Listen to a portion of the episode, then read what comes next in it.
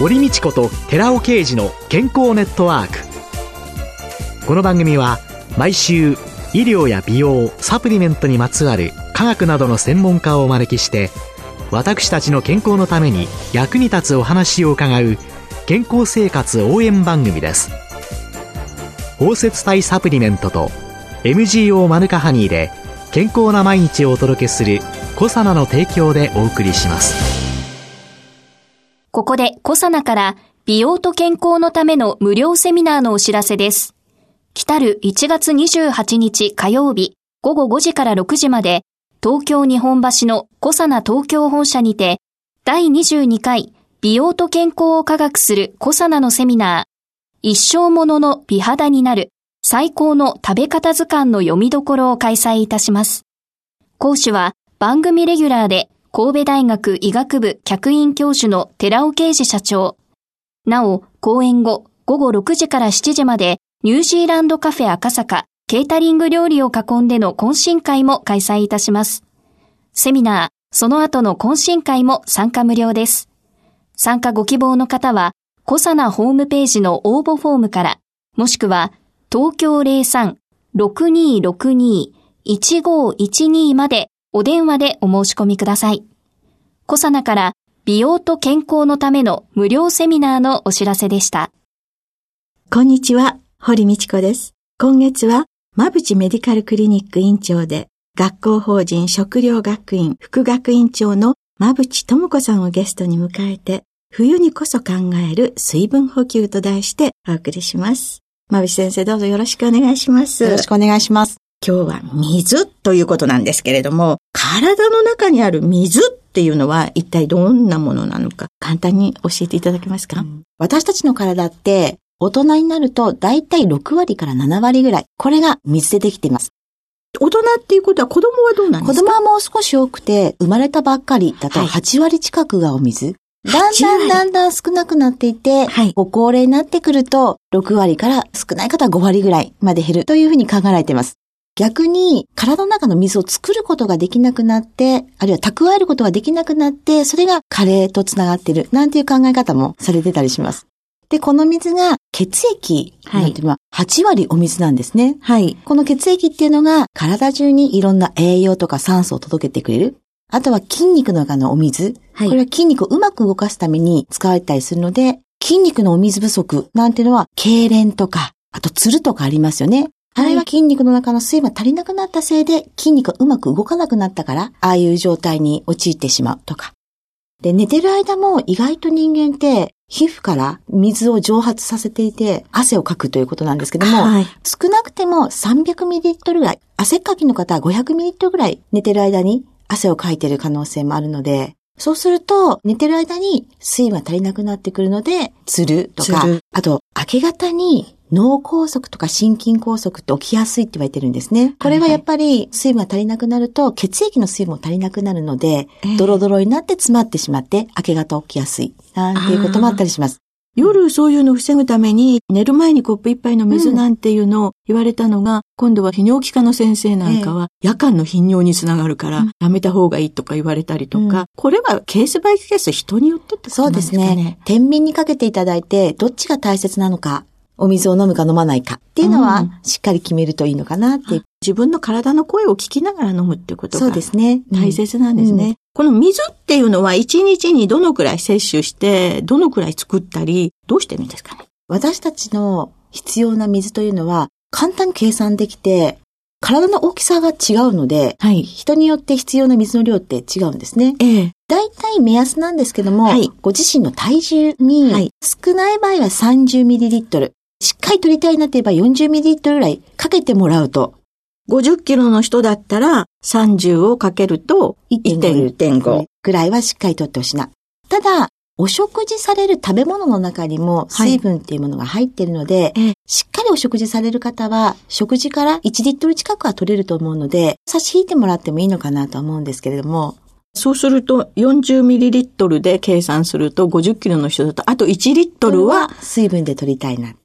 ただ今、お食事する中に少し水分が含まれてないというか、しっかりスープ飲んだりお味噌汁飲んだりとか、お野菜たくさん食べる、果物もたくさん食べますよっていう方は別なんですけども、そこまで取れてない可能性があるので、目安としては1リットルから1.5リットル、どなたも水を取るといいのかなっていうふうには私は推奨させてもらってます。昔は日本食でお味噌汁は必ずついてるとか、でも塩分がどうのこうのって言い始めると、お味噌汁も控えた方がいいとか、汁物取らなくなってきてると思うんですよね。えー、あとお野菜とか果物を食べる量も最近減ってると言われているので。旅行食野菜なんかもすごく減ってきてるっていう。なかなか、うん、若い人で取ってるつもりの人も、生野菜の葉っぱもののサラダだけで、量的にはあるような感じだけど、いやいや、うん、しっかり根菜類とか、実の詰まったようなお野菜、あと、緑が濃いとか赤とか、そういうものを召し上がってる方って少ない気がするので。そうですね。うん、そうするとやっぱり緑黄色野菜ね、えー、色が濃いものをしっかり食べないと、えー、しっかり取れてることにならないので。えー、緑黄色野菜をしっかり取る。お水と合わせて。お水って体の中でただ単に水だけで働いているわけではなく、はい、水とともにいろんな栄養が絡まって力を発揮してくれているので、しっかり水分取りながらもしっかり食事も取るっていうのは心がけてくれるといいのかな。はい。で、水不足っていう風になると、血液の循環量が減るのかな、うん、あるいは足がつったり、脳梗塞っていう先ほどね、うん、教えてくださった。その他にも万病のもとって言われてらっしゃいますけど、はい、それはどういう風に関連してくるんですか、一番初めに戻るんですが、体内の水ってどうしてあるのかなっていうと、い。ろんな機能を働かせるために存在しているのは水なので、はい、水がなくなってくると、いろいろな機能がうまく働かない。そうすると病気になりやすくなるんですね。ええ例えば、はい、私たちの体を守るために働いている免疫細胞という細胞が体中にいて、いろんなウイルスとか菌、あるいは癌細胞とかから体を守ってくれてます。で、この免疫細胞とかも体内にしっかり水分があることで十分な働きを行ってくれるんですけども、水分足りなくなってくると働きが落ちてくる。そうすると風邪にかかりやすくなったり、癌の目みたいのができた時に駆除できなくなってしまって、そのまま癌になってしまうとか、体内の一番いい状態を保つためには水分が必要なので、水が足りなくなってくるといろんな病気になりやすくなるのかなって。あとは私たちって汗とか尿からいらないものを出す働きがあるんですが、はい、これも考えてみればお水がないと汗もかけないし、尿も作れないので、いろんなものを排除するって意味でもお水をしっかりとって流し出すってとっても重要なんですよね。高血糖とか血糖値が高い方も実はどんどん余分なものって尿から排泄してるんですね。なんでやっぱりお食事を気をつけるとか、お薬飲まれることに合わせて適度な水分を取るっていうことは余分な糖を外に出してあげるよって働きもあったりするので、そういう方には勧めていたり。私ね、水を飲んでも太るのとかっていう方がいらして、えーうん、よく水太りになるとかっていうことを聞くんですけど、えー、これはどうなんですか？二つ、そういう方は理由があると思っていて、はい、お水ってカロリーがあるわけではないので、お水を飲んで太るっていうことはないと思うんですね。はい。なので、うまく出せてないっていうことが一番だと思うんですよ。食べ込む理由が二つあると思っていて、はい、まず一つは、お食事のバランスがうまく取れていない方。というのは、体の水分の調整、特にむくみにつながるのっていうのは、血液の外、血管の外に出てしまった水が、そのままになるとむくみになるんですね。はい。で、この血管の中、いわゆる血液の水分とむくみにつながるような体に溜まってしまった水分の調整をしているのが、実はタンパク質です。お肉とかお魚とか、大豆製品とか乳製品とか、とだタンパク質っていうのは食べると血液の中に吸収されて、血液の中に吸収されたタンパク質が体内の水分調節をしています。その時にタンパク質が少ない方っていうのはお水が体に溜まりやすいように働いてしまうんですね。むくみやすくなります。多分ね、水を飲んでも太るって言いながら、ダイエットしてるんでしょうね。それで水飲んで体重減っていかない。その人たちはきっとタンパク質は取れてない。むくんでるんだと思うんですよ。これはまず一つ。はい、もう一つは、体に出てしまった水分を回収してくるのが血液とかリンパと呼ばれるものなので、この血液の流れとかリンパの流れが悪い方もやはり、むくんだ原因になっている水を回収できなくて、溜まりやすくなってしまう。で、この血液とかリンパの流れって何に関係するかっていうと、運動だったりとか、筋肉に関係してくるので、適度に運動してらっしゃる方はいいんですけども、運動しない方っていうのは、お水が溜まりやすくなるのかなっていう気が。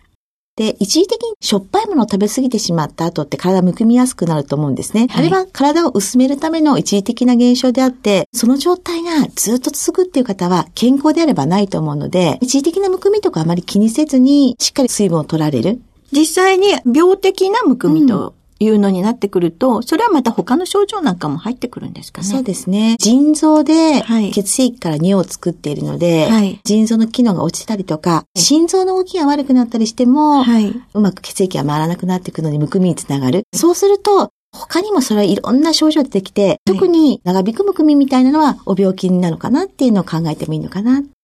よく朝水飲むと、冷えにつながるんじゃないかっていうようなことも考えてしまうんですけど、これはどうなんですか？すごい冷たいお水をガブガブ飲まれると体の冷えにつながるとは思うんですが、はい。左右だったりとか、常温の水であれば、体でしっかり温めてくれるので、冷えにつながることはないと思うんですね。逆に、水分がないとエネルギーを燃やせないので、水分不足の方の方が、私は体が冷えやすくなるんじゃないのかなっていうように思いますけど。食べたものを一生懸命燃やしながらエネルギーに変えていきますけども、はい、そこにも水分が必要になってくるので、常温の水の方がいいんですかね？体冷えやすいっていう方は、はい、常温とか左右がいいのかなって。はい、ただ、夏、体が熱いよなんていう時は、冷たいお水を飲まれた方が体を冷やすためには役立つので、これも臨機応変に自分の体が見合ったお水を取れるといいのかなって。その他水を取ることで体に及ぼす効果というので、こんないいことももっとありますよっていうようなのがあったら最後に挙げていただいてもいいですか？これから冬明けると皆さん花粉症になられる方がすごく増えてくると思うんですね。はい、で、この花粉症対策に私はお水がすごくいいと思っていて、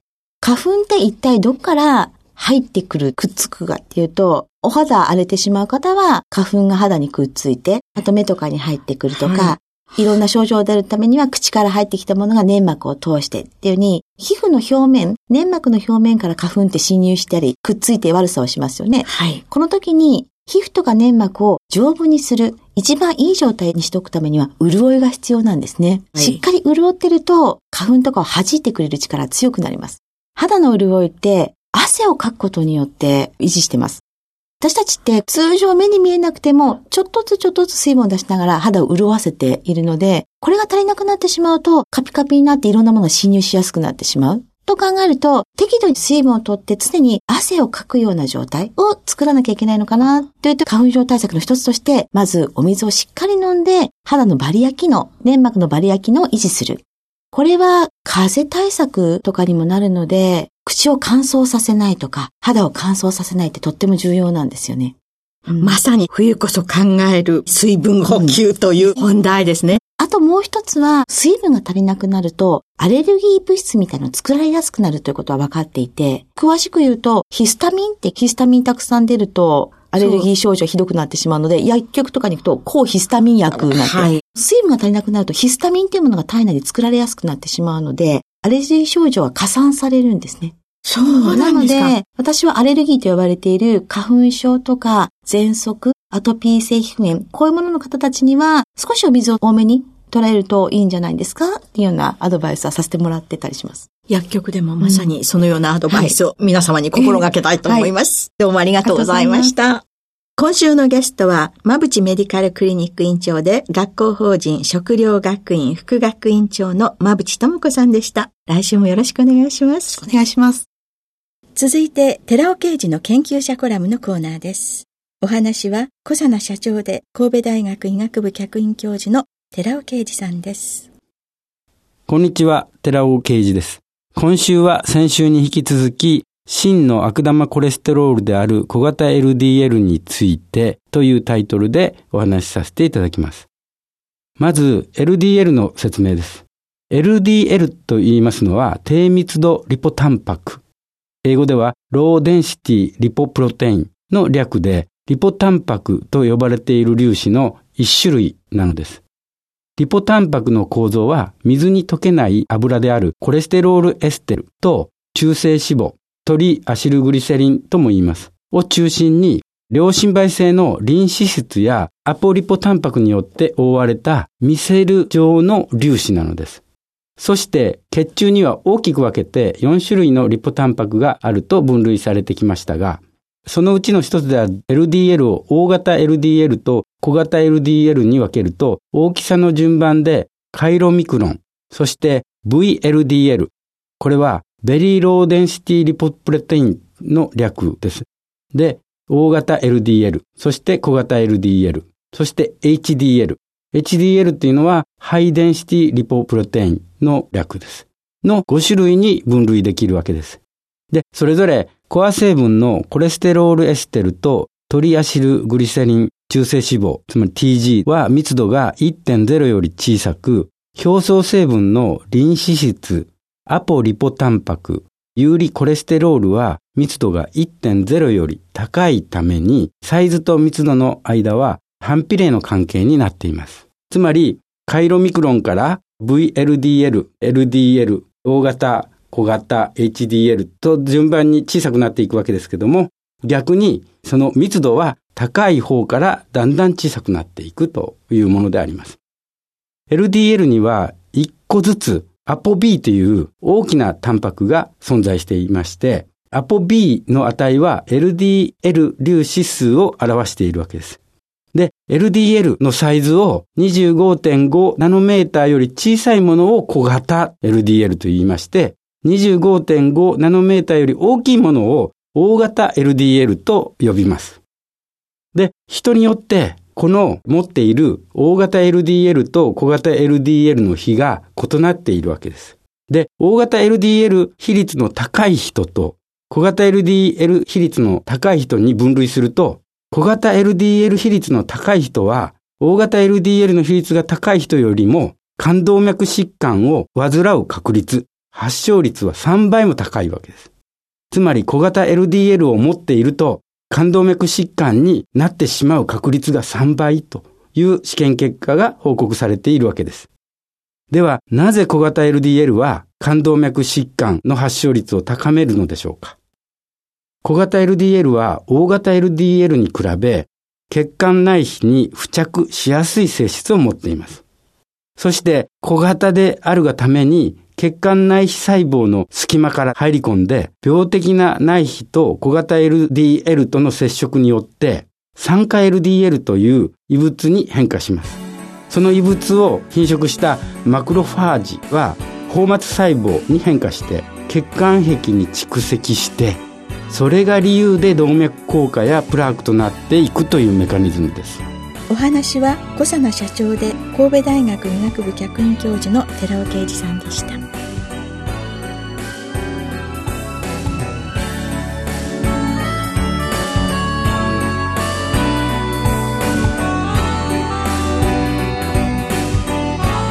ここで小佐奈から番組お聞きの皆様へプレゼントのお知らせです優れた抗菌作用を持つ MGO 食物メチルグリオキサールを 1kg 中に 250mg 以上含むニュージーランド産の蜂蜜コサナのマヌカハニー MGO250 プラス 250g を番組お聞きの10名様にプレゼントします。プレゼントをご希望の方は番組サイトの応募フォームからお申し込みください。コサナのマヌカハニー MGO250 プラス 250g プレゼントのお知らせでした